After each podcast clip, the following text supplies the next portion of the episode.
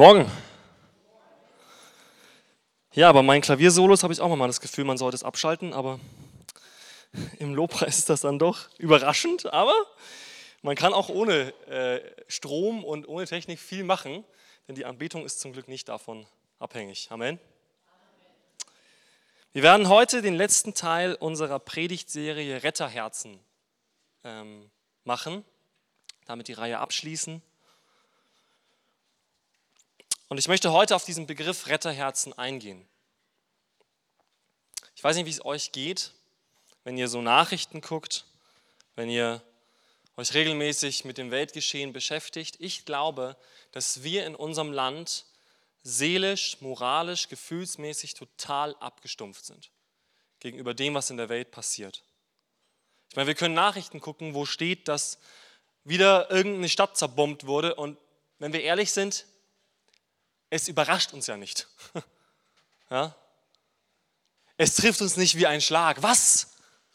Da hat jemand eine Bombe hochgehen lassen in der Stadt und da sind Menschen umgekommen. Irgendwie merken wir, das war vielleicht mal so. Bei mir geht es jedenfalls so. Da war man mal von berührt und es hat einen mal erschreckt, aber irgendwie kommt so eine Flut von Dingen auf uns, die in dieser Welt geschehen, dass wir eigentlich merken, dass wir überhaupt nicht mehr erschrecken über diese Dinge. Hier eine Explosion am Hafen, da ein Attentat, da ein Amoklauf, da eine Hungersnot. Viele Dinge, die lesen wir mittlerweile nur noch auf unserer E-Mail-Website oder so. Ja? ja, übrigens, es gibt noch hungernde Kinder, wenn sie spenden wollen. Ja? Also dieses Leid der Welt bringt die Gefahr mit sich, dass wir abgestumpft werden. Aber ich glaube, es gibt noch eine viel schlimmere Herzensabstumpfung, die geschehen kann, als die Abstumpfung vor dem Leid, das wir sehen. Und ich möchte heute mit euch eine Stelle lesen aus Lukas Kapitel 19, die Verse 41 bis 44. Als er nahe hinzukam, sah er die Stadt und weinte über sie. Und er sprach, wenn doch auch du erkenntest zu dieser Zeit, was zum Frieden dient, aber nun ist es vor deinen Augen verborgen. Denn es wird eine Zeit über dich kommen, da werden deine Feinde um dich einen Wall aufwerfen, dich belagern und von allen Seiten bedrängen und werden dich dem Erdboden gleich machen, samt deinen Kindern in dir und keinen Stein auf dem anderen lassen in dir, weil du die Zeit nicht erkannt hast, in der du heimgesucht worden bist. Es gibt ein paar Stellen, es sind nicht so viele, aber es gibt ein paar Stellen in der Bibel, in denen Jesus weint. Wir stellen uns oft Jesus vor als den, der immer souverän dastand. Ne? Nie Gefühlsschwankungen hatte oder so etwas. Es gibt ein paar Stellen in der Bibel, in der wir sehen, dass Jesus weint. Eine andere Stelle ist zum Beispiel der Tod von Lazarus. Auch da weinte Jesus. Und auch hier sehen wir, dass Jesus weint. Er ist kurz davor, nach Jerusalem zu kommen. Er hatte eine Berufung, die sich auf ungefähr drei Jahre gestreckt hat, in der er das Reich Gottes verkündigt hat. Und eines Tages weiß er, der Zeitpunkt ist gekommen, jetzt muss ich nach Jerusalem. Und er läuft dorthin und bevor er herkommt, kommen die Leute schon raus aus der Stadt und sie preisen ihn und sagen, Hosanna, der König kommt. Ja. Und dann lesen wir diese Stelle. Er sieht diese Stadt und er weint. Ich weiß nicht, über was du noch weinst in deinem Leben. Vielleicht bist du jemand wie ich, der bei Filmen weinen kann. Ähm, wer weint bei Filmen? Ein paar Männer bitte. Wir weinen bei Dingen, die uns einfach emotional berühren, schöne Lieder, schöne Filme. Natürlich weinen wir auch bei Schicksalsschlägen, bei dem Tod eines geliebten Menschen. Aber Jesus weinte nicht über den Tod eines geliebten Menschen an dieser Stelle. Er weinte auch nicht über einen Film, sondern er weinte über die Verlorenheit der Menschen. Er sah diese Stadt und er sah dass sie verloren waren. Und ich glaube, dass das eine Stelle ist, die uns näher bringen soll, Gottes Herz für die Menschen kennenzulernen. Gott ist kein gleichgültiger Gott. Ganz im Gegenteil. Wir lesen in 1 Timotheus 2, Vers 4 zum Beispiel, er will, dass allen Menschen geholfen werde und sie zur Erkenntnis der Wahrheit kommen. 2. Petrus 3, Vers 9. Er hat Geduld mit uns und will nicht, dass irgendjemand verloren werde, sondern dass jeder sich umkehrt. Amen. Das ist Gottes Herz, das immer wieder, auch im Alten Testament, durchkommt. Hesekiel zum Beispiel, ja, dieselbe Geschichte. Er hat keine Freude am Tod des Gottlosen. Gottes Herz ist für den Menschen. Das zeigt sich hier erstmal. Jesus geht dieser Stadt entgegen und er sagt nicht am Anfang ein verurteilendes Wort über diese Stadt. Das kommt auch. Ja? Jesus spricht auch harte Worte. Gleich sogar im Anschluss kommt die Tempelreinigung, wo er in den Tempel geht und sagt, ihr habt aus meinem Tempel eine Räuberhöhle gemacht. Aber seine erste Reaktion auf diese Verlorenheit, auf diese Verwirrung in dieser Stadt war, dass er weinte.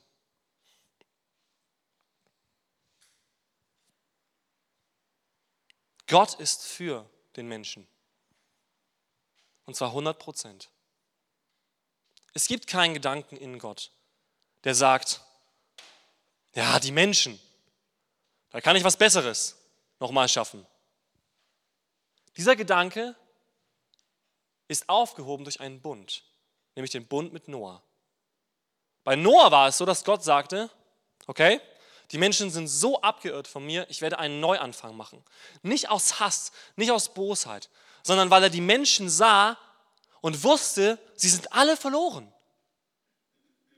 Und er will einen Neuanfang starten, damit er ihnen eine neue Chance gibt.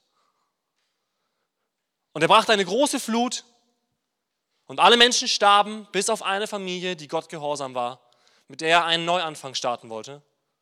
Natürlich wusste er, dass die Menschen sich wieder von ihm abkehren werden. Und deswegen machte er einen Bund. Er sagte, ich werde nie wieder eine Flut über die Erde bringen. Gottes Herz war von Anfang an für die Menschen. Und die Frage ist heute Morgen, ob wir uns Gottes Herz angleichen wollen. Ob wir Gottes Herz kennenlernen wollen. Sind wir für die Menschen? Die meisten guten Christen würden sagen, ja, natürlich. Natürlich bin ich für die Menschen. Natürlich, wenn mich jemand fragt, hey, bist du für diesen Menschen? Willst du, dass dieser Mensch gerettet wird? Auch wenn ich ihn nicht mag, dann kommt natürlich gleich in meinem Kopf, ja, liebt eure Feinde und so weiter. Und natürlich sage ich dann ja. Natürlich sage ich ja, ich bin für den anderen, auch wenn er mich manchmal angast. Aber ich will ja trotzdem, dass er gerettet wird. Das ist nicht die Frage. Die Frage ist hier nicht nur, ob Jesus für die Menschen war. Ich glaube, die Frage, die wir uns stellen müssen, ihr Lieben, ist, sind uns die Menschen egal? Das ist die eigentliche Frage. Wenn ich gefragt werde, ob ich für die Menschen bin und ob ich will, dass sie gerettet werden, sage ich ja, natürlich. Jeder Mensch soll gerettet werden. Jeder Mensch soll zur Erkenntnis der Wahrheit kommen. Aber wenn man mich fragt, Kümmerst du dich um die Menschen? Sind sie dir egal? Dann wird es schwieriger. Ich glaube, das große Problem in der westlichen Christenheit in Bezug auf Evangelisation, weil wir sind ja gerade in diesem Thema, ne? Retterherzen, das Thema Evangelisation, die Botschaft, der Botschafter. Ich glaube, das große Problem ist nicht, dass wir sagen, wir finden alle Menschen doof. Das große Problem ist, es ist uns egal, wenn wir ehrlich sind. Es gibt ein paar Menschen, die uns nahestehen, zu denen wir eine Beziehung haben, bei denen ist es uns vielleicht nicht egal, wie es ihnen geht, in diesem Leben und im nächsten. Aber so oft haben wir dieses christliche Verständnis von, ja, es ist ja mein Jesus. Ich und Jesus, das Zweierteam, ja? Und solange es mir gut geht, ist alles gut. Und solange ich in den Himmel komme, ist alles gut. Und ich muss darum mich kümmern, dass meine Gottesbeziehung erstmal wächst. Und dann, irgendwann, wenn meine Gottesbeziehung so gestärkt ist, kann ich was für andere tun. Dann kann ich rausgehen und Menschen zu Jesus führen. Aber erstmal muss ja meine Gottesbeziehung gestärkt werden. Und das kann man 40 Jahre lang machen. Man kann 40 Jahre lang seine Gottesbeziehung stärken und immer noch sagen, ja, es ist noch nicht so, wie es sein sollte. Und weißt du was? Das wird sich nie ändern. Selbst Paulus sagte, ich bin noch nicht am Ziel angekommen. Der hat aber davor schon Gemeinden gegründet. Der Römerbrief sagt, die Liebe Gottes ist ausgegossen in unsere Herzen. Und immer wenn es um Segen geht, dann hören wir gerne, dass der Becher überfließt, richtig? Aber was wir vergessen ist, das, was über den Becher rüberfließt, ist nicht für mich. Das kann ich ja nicht trinken. Das, was im Becher ist, das ist für mich. Aber das, was drüber fließt, ist nicht mehr für mich. Ich glaube nicht, dass Gott uns überfließenden Segen in diesem Land gibt, nur damit wir sagen, okay, es ist mein Jesus, sollen die anderen noch gucken, wo sie bleiben. Ich spreche heute sehr harte Worte mit euch, ne? ihr merkt. Aber dieser Gedanke ist mir so wichtig weil er mich selber immer wieder ertappt. Wir können Christen sein, die sich nur um sich selbst drehen. Ja, aber ich habe doch so viele Probleme. Ich habe doch so viele Probleme mit meinem Körper. Ich habe doch so viele Probleme in meinem Beruf. Ich habe doch so viele Probleme mit Gott, in meiner Ehe, mit meinen Kindern. Ich muss doch erstmal meine Probleme lösen. Und dann mich um die Probleme anderer Menschen kümmern oder nicht. Alle denken nur an sich, nur ich denke an mich. Ne? Ja, eine Welt, in der jeder an sich selbst denkt, da ist auch an jeden gedacht. Aber da ist nicht um jeden gesorgt. Und ich glaube, dass wir uns neu rufen lassen können von Gott. Gott, ich möchte dein Herz die Bibel sagt, dass Jesus sich nicht selbst hochachtete, sondern aufgab, was er hatte und uns gleich wurde. Steht im Hebräerbrief. Er selbst verließ alles, was er hatte.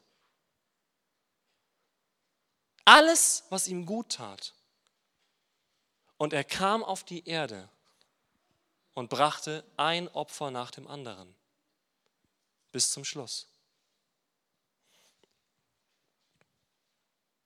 Ich glaube, dass wir in unserer heutigen Zeit, in dieser Gesellschaft in Gefahr stehen, nicht nur abgestumpft zu werden über das Leid, das außerhalb von unserem schönen Städtchen passiert, sondern ich glaube, wir werden auch abgestumpft auf das geistliche Leid.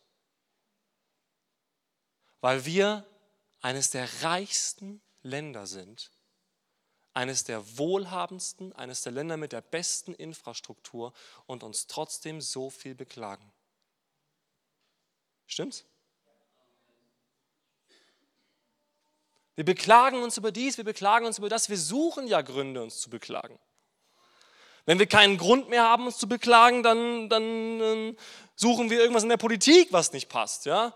Oder dann suchen wir irgendwas von meinem Nachbarn, der zu laut den Rasen mäht oder sowas. Ja? Hauptsache, ich kann sagen, mir geht es ja eigentlich auch schlecht. Ich bin da Profi drin. Ich sage das nicht, um euch irgendwie anzuklagen, sondern ich nehme mich da selber mit rein. Aber dieser Gedanke muss raus. Amen. Dieses Denken, diese Denkweise muss raus. Wenn wir so denken, werden wir nichts mit Gott erleben, außer dass er mich immer wieder aufrichtet und dann falle ich wieder hin. Das ist auch gut zu erleben, aber ich glaube nicht, dass wir dazu bestimmt sind. Die Bibel sagt, wir sind mehr als Überwinder. Amen. Mehr als Überwinder. Nicht nur ich überwinde meine Probleme und fall wieder und überwinde meine Probleme und irgendwie schaffe ich es bis zum Ende. Ich glaube, dass Gott mit dir so viel mehr vorhat. So viel mehr. Vor sieben Jahren wollte ich mich umbringen. Und da dachte ich nicht, dass Gott irgendwas mit meinem Leben machen kann. weil ich mich um mich selbst gedreht habe. Durch eine Lüge des Teufels, der mich tiefer und tiefer und tiefer gedrückt hat. Natürlich brauchen wir zunächst einmal die Errettungserfahrung durch Jesus in unserem Leben. Ja, ich kann kein blinder Blindenführer sein. Das funktioniert nicht. Aber die meisten von euch haben doch Jesus Christus erfahren als ihren Retter und Erlöser.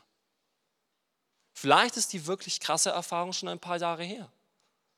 Da möchte ich dich auffordern, Gottes Herz auch dahingehend neu zu suchen und zu sagen, Herr, wo ist diese erste Liebe zu dir? Du sagst, du bist ein liebender Gott. Ich möchte deine Liebe neu spüren. Und Gott wird dir das geben im Überfluss. Er wird kommen.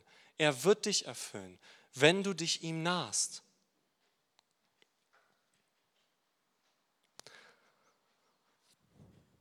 Jesus weinte nicht, weil es den Leuten so schlecht ging. Er weinte nicht, weil sie so schlimme Ehen hatten. Er weinte nicht, weil sie so in Armut waren, sondern er weinte, das steht in Vers 42, weil sie blind waren. Weil sie blind waren. Wisst ihr, es ist die eine Sache, Mitleid zu haben mit Menschen, die offensichtliches Leid haben, und das ist wichtig. Wir sind dazu aufgerufen, barmherzig und mitleidig zu sein mit denen, die schwach sind und krank sind. Aber so oft geht es uns doch so, gerade bei diesem Thema Evangelisation, die Botschaft weitergeben. Da habe ich einen Nachbarn und der ist so nett. Der ist voll sympathisch. Ja, der, der, der ist glücklich. Der hat eine Familie. Der hat einen guten Job. Der ist kein Vollidiot ja, der ist freundlich, so, der hat irgendwie alles und wirkt glücklich.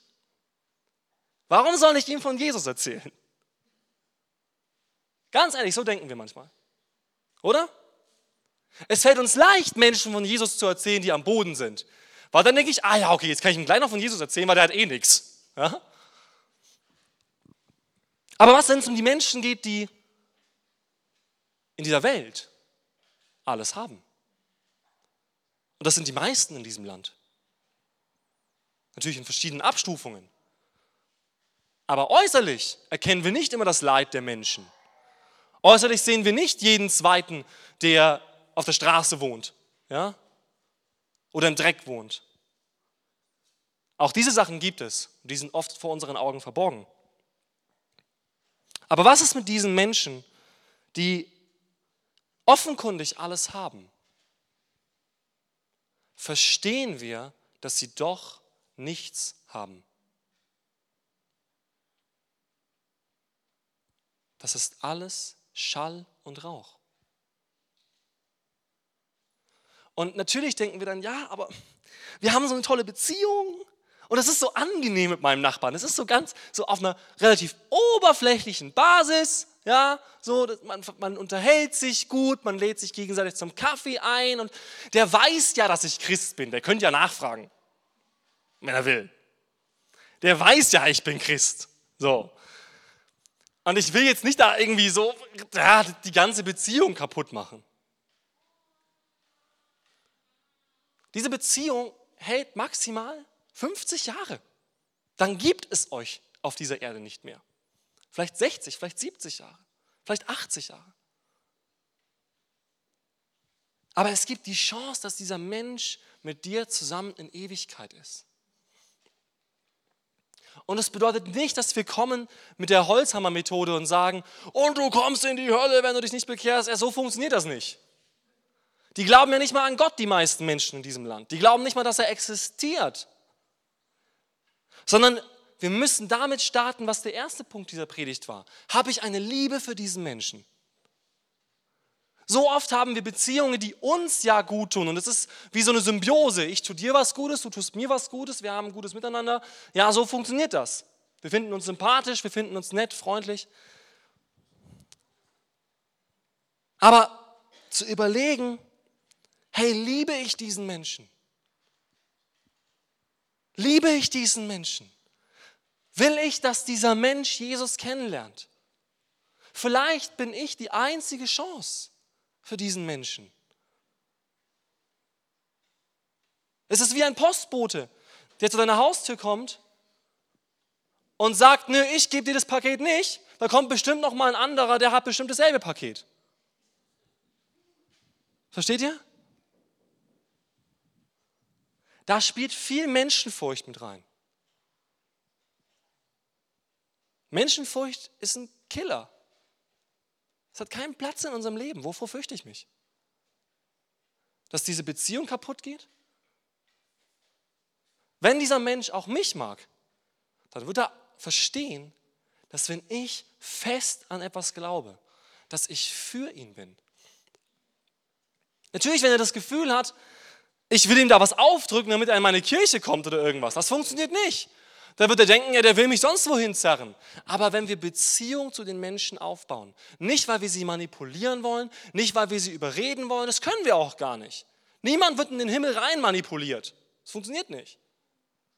Sondern weil wir sie lieben weil wir verstehen, sie sind für die Ewigkeit geschaffen. Sie sind Gottes geliebte Geschöpfe.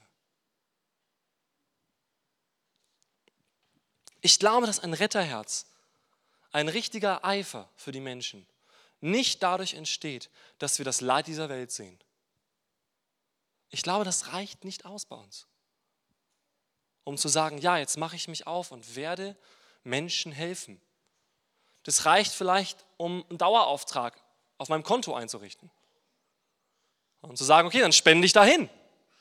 Aber das ist noch nichts Persönliches und das ist ein finanzielles Opfer, ja, aber mehr nicht. Ich glaube, dass ein Retterherz durch zwei Dinge entsteht. Erstens durch die Liebe Gottes was wir schon gesehen haben, ne? diese, diese innige Liebe, die Gott für den Menschen hat. Er will, dass auch nicht einer verloren geht. Er will, dass sie alle in Ewigkeit leben. Er will, dass sie in diesem Leben schon ihn erfahren, dass sie schon in diesem Leben heil werden und dass sie natürlich ewiges Leben erhalten in Herrlichkeit, wo Gott alle Tränen abwischen wird, wo Gott sie heil machen wird, sie reinigen wird. Wollen wir das nicht für die Menschen? Wollen wir nicht, dass die Menschen gerettet werden? Hier in Memmingen? In unserer Nachbarschaft? Wir brauchen die innige Liebe Gottes. Ich habe das nicht. Ich habe nicht die Liebe für alle Mitmenschen. Überhaupt nicht. Ganz im Gegenteil manchmal. Manchmal denke ich mir, lass mich alle in Ruhe. Aber genau dann muss ich zu Gott zurückkehren und sagen, Gott, erfüll mich neu, weil ich bin hier nicht wegen mir. Wenn ich hier wegen mir wäre, dann könnte ich Gott bitten, bitte nimm mich heute fort. Weil das, was ich hier erlebe, was ist das? Das ist Leid und Schmerz und Durchkämpfen und bei dir habe ich alles. Warum sollte ich noch hier sein? Wenn ich heute bei dir sein kann. Ist übrigens biblisch. Paulus sagt dasselbe. Ja? Er sagt, er wünscht sich beim Herrn zu sein. Was hat er noch hier? Und er nennt einen Grund. Er sagt, ich bin hier wegen euch. Deswegen bin ich noch nicht weg. Ich bin hier wegen euch. Diese Zeit hier kann ich so gut nutzen, dass ich einen Einfluss habe auf die Ewigkeit von Menschen. Ist dir das bewusst? Nicht, wenn du ein Evangelist bist, nicht, wenn du ein Pastor bist, nicht, wenn du ein Gruppenleiter bist, sondern wenn du anfängst, Menschen zu lieben. Von tiefstem Herzen. Es geht gar nicht darum, ihnen eine Evangelisationskeule vor die, vor die Nase zu hauen. Ja? Es gibt diesen berühmten Satz, verkündige das Evangelium zu jeder Zeit, wenn es sein muss, benutze auch Worte. Wir müssen ja nicht die eloquentesten Leute sein, die es gibt, ja, und die besten Sprecher und so. Überhaupt nicht. Jeder in seiner Berufung. Aber was jeder von uns tun soll, und das ist das höchste Gebot, ist, die Menschen zu lieben. Und sie werden das merken, dass diese Liebe nicht einfach nur aus einem netten Humanismus kommt, weil ich soll ja Menschen was Gutes tun, sondern dass diese Liebe tiefer liegt und dass diese Liebe direkt für sie ist. Es ist ein Brief, der beim Empfänger ankommt. Und sie lesen den Empfänger und sie merken, ja, das ist für mich. Das ist nicht, weil der sich gut fühlen will. Das ist nicht, weil der denkt, das ist richtig. Das ist für mich. Direkt an mich adressiert. Der zweite Punkt ist die Wahrheit. Ich glaube, wenn wir nur lieben, ohne Wahrheit, können wir die Menschen nicht zu Jesus führen. Denn irgendwann wird der Punkt kommen, wo sie nach der Wahrheit fragen werden. Was sagen wir ihnen dann? Was ist die Wahrheit? Und die Wahrheit ist in diesem Punkt für diese Menschen nicht so angenehm, wie sie es meinen. Denn die Wahrheit ist, die Menschen sind verloren. Wir sprechen über Retterherzen. Aber warum muss ich jemanden retten? Und vor was? Versteht ihr? Wenn wir Menschen von Jesus erzählen, und das ist meine persönliche Meinung und mein Ansatz, glaube ich, reicht es nicht, einfach nur zu sagen, Jesus liebt dich. Und dann gehe ich wieder und dann denke ich mir, okay, jetzt hat er es kapiert. Jetzt hat er es verstanden. Das ist wie wenn ein Mensch auf der Straße zu mir kommen würde und sagt, meine Zahnfee liebt dich. Dann denke ich mir, ja, danke, aber ich glaube nicht mal an deine Zahnfee. Halt. Ich verstehe, dass du mir irgendwas Gutes sagen willst, aber schön, ja, toll. So reagieren doch ganz viele Menschen, oder? Und dann sagt man ihnen, Jesus ist für dich gestorben. Und sie sagen aber, warum denn? Mir geht's doch gut. Ich habe doch alles, was ich brauche. Ich habe doch alles. Wozu brauche ich jetzt noch diesen Jesus? Dann sagen wir vielleicht, ja, aber mit Jesus ist es halt noch besser oder keine Ahnung, ja? Jesus weinte über die Verlorenheit der Menschen. Und er sagte hier nicht, dass das Leid gegenwärtig ist, sondern es wird ein zukünftiges Leid kommen für diese Menschen, weil sie die Zeit ihrer Errettung nicht erkannt haben. Er weinte nicht über das Leid, das jetzt existierte, sondern er weinte über das Leid, das kommen würde. Ist euch klar, dass die Bibel lehrt, dass ein Mensch, der nicht Jesus Christus hat als seinen Erlöser, für immer verloren geht? Wie das genau aussieht, theologisch zu diskutieren. Ja, die geringste Form ist, okay, die sterben und sind dann halt ausgelöscht. Ja, das ist diese Auslöschungstheorie, dass es nicht diese Hölle gibt, wo man in Ewigkeit ist, sondern wo man einfach nicht mehr existiert. Das ist das weniger Schlimme. Das Schlimmere ist, dass es eine Hölle gibt, einen Ort, wo diese Menschen nie wieder zur Ruhe kommen werden, weil die Ruhe in Gott ist und sie Gott nicht wollten. Diese Wahrheit hören wir sehr ungern. Aber wisst ihr was? Dieser Jesus, der über die Stadt geweint hat, hat aus einem guten Grund geweint. Denn er war derjenige, der von allen Schreibern der Bibel sogar zusammen am meisten über die Hölle gesprochen hat. Jesus Christus predigte mehr über das Reich Gottes als alle anderen, über das Heil. Und er predigte auch mehr über die Hölle als alle anderen Schreiber der Bibel zusammen. Nicht, weil er Angst machen wollte, nicht, weil er so böse war auf die Menschen, sondern weil er ihnen klar machen wollte, es gibt am Ende ein Entweder oder. Es gibt nur einen Weg. Ich bin der Weg, die Wahrheit und das Leben. Niemand kommt zum Vater als nur durch mich. Dieses Statement ist so klar, wie er es nur klar machen konnte. Und die Wahrheit ist, dass die Menschen für Ewigkeit geschaffen verloren gehen werden, wenn sie nicht Jesus Christus als ihren Herrn und Erlöser annehmen. Denn nur er ist der Weg. Wir haben vorher schon am Anfang des Gottesdienstes gesagt, wir wollen uns bewusst machen, wer Gott ist. Und damit fängt es ja an. Es fängt damit an, dass wir den Menschen zeigen, wer ist Gott? Wer ist denn dieser Gott? Das ist nicht ein, eine ominöse Energie, die uns umgibt, die in allem und über allem ist, ja, und die sich jeder irgendwie zurechtbiegen kann, wie er möchte. Nein, Gott präsentiert sich in seinem Wort sehr, sehr klar. Gott ist Liebe. Amen. Das ist das Höchste. Ja?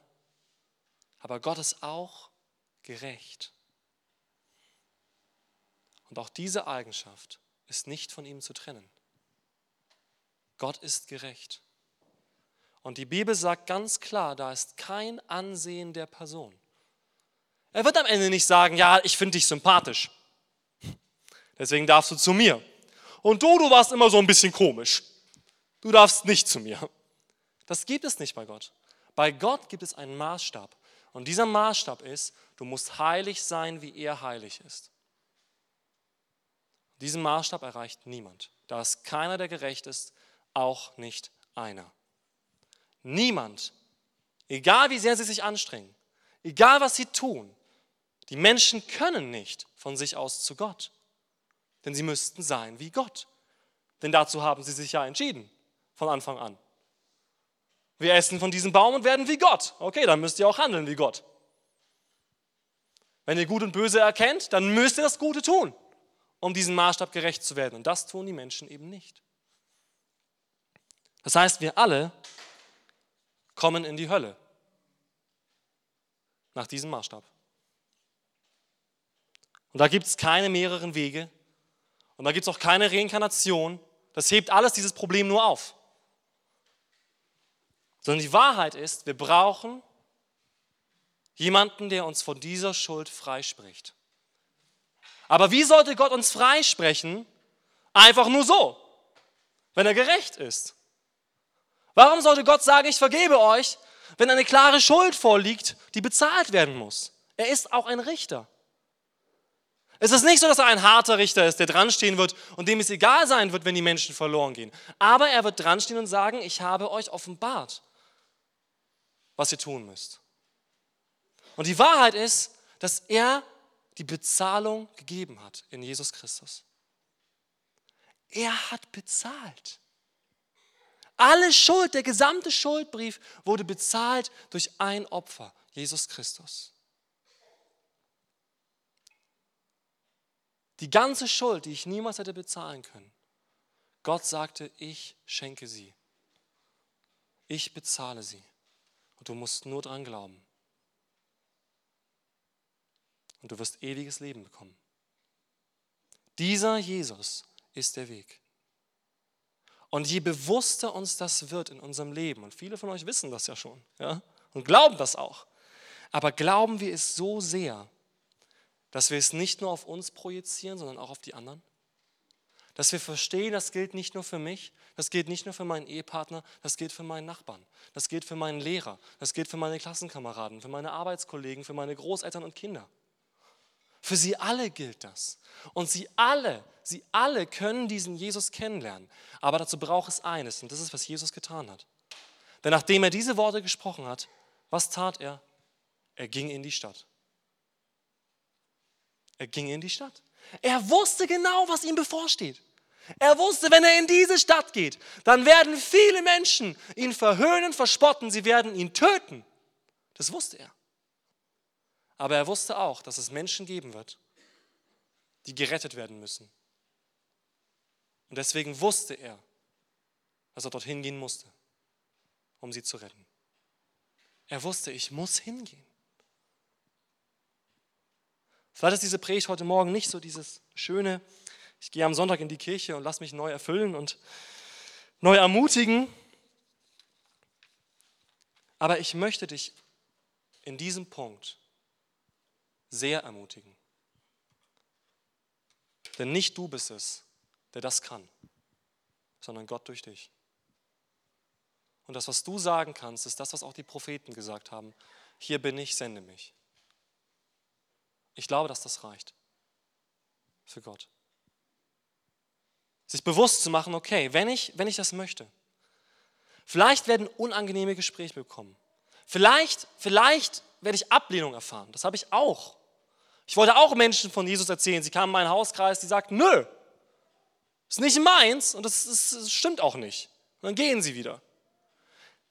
Dem musste ich mich stellen. Aber ich glaube, dass es für Gott reicht zu sagen, Gott, ich möchte, dass du mich gebrauchst. Ich möchte, dass Menschen durch mich dich kennenlernen. Ich möchte, dass diese Menschen dich kennenlernen. Und das, was er tut, ist, er lenkt dich und leitet dich durch seinen Heiligen Geist. Er zeigt dir, was du tun sollst. Er zeigt dir, was du sagen kannst. Wir wissen nicht die Worte, die dieser Mensch braucht. Wir wissen nicht, was dieser Mensch an Nöten hat. Aber wir wissen, Gott weiß es. Amen.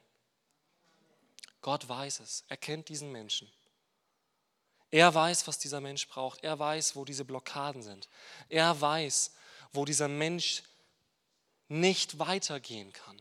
Er weiß, wo dieser Mensch falsche Vorstellungen von Gott hat. Er weiß, wo dieser Mensch sich an Dinge festklammert, die ihm nicht gut tun. Er weiß, wo der Stolz ist. Er weiß, wo das Leid ist, der Schmerz, die Verletzung. Gott weiß es. Und wir können uns gebrauchen lassen, zu sagen, Gott, dann zeig mir, wie ich diesem Menschen helfen kann und sende mich. Wir werden jetzt noch ein Lied spielen nach dieser Predigt.